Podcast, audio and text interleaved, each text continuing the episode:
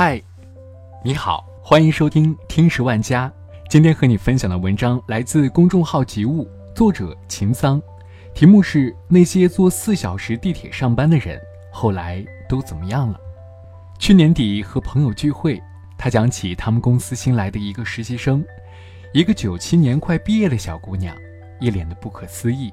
小城市出来的她拒绝了父母的安排。身上揣着几百块钱，实习工资一个月两千五，住在离公司三十个地铁站的地方，每天上班要换乘三次，还要变换两种交通工具，上下班要花三个多小时的时间。朋友说，要是他，要不早就辞职不干了，要不就换个地方住。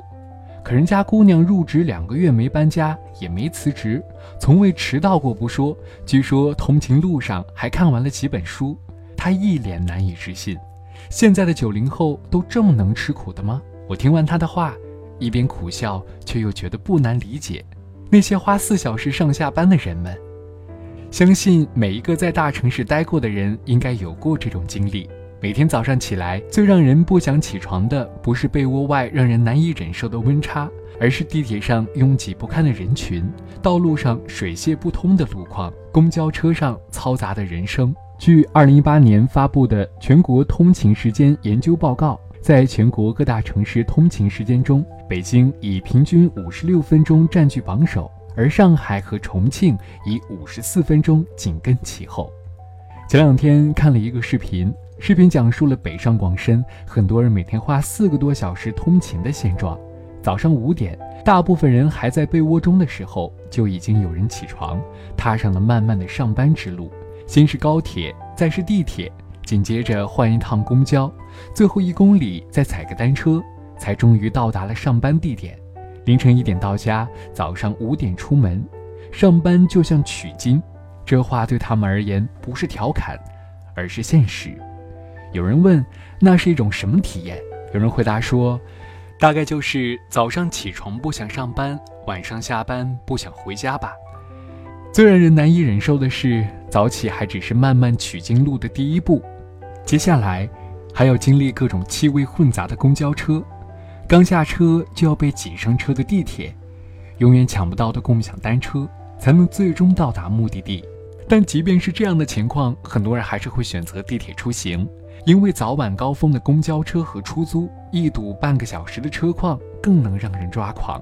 对那些选择长时间通勤的人来说，通勤路没有最苦，只有更苦。四小时背后是数不尽的无奈。在这样的情况下，长时间的通勤不仅磨灭了人对工作的热情，还大幅度压缩了下班后的生活时间。上班前想要多睡会儿，基本是不可能了；下班后想要拥有自己的个人生活，也是难上加难。所以才会有人调侃说：“上班是什么？”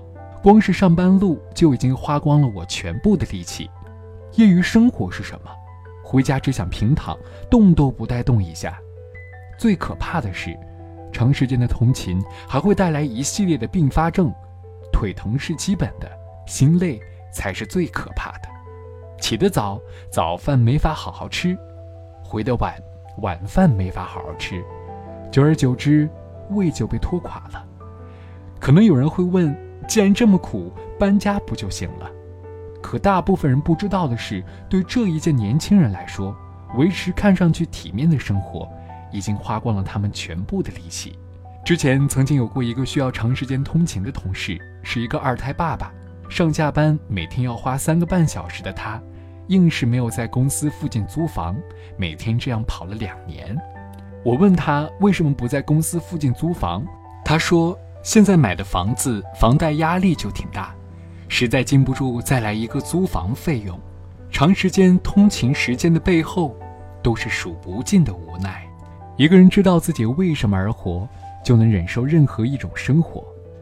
在这样的背景下，我曾经一度很好奇，为什么还能有人日复一日的坚持着。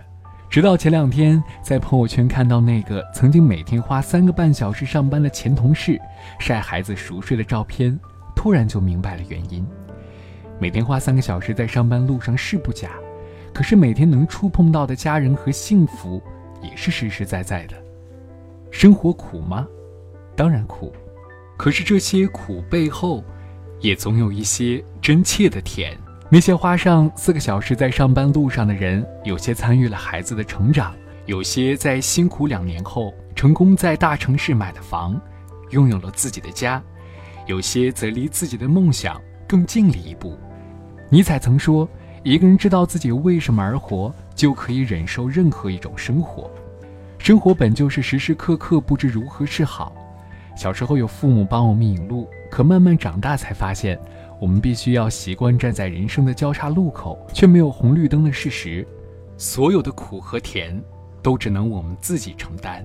所以，那个刚毕业的小姑娘拒绝了父母的安排，一个人来到大城市，每天背着笔记本电脑，花三个小时上下班，却没有一句怨言。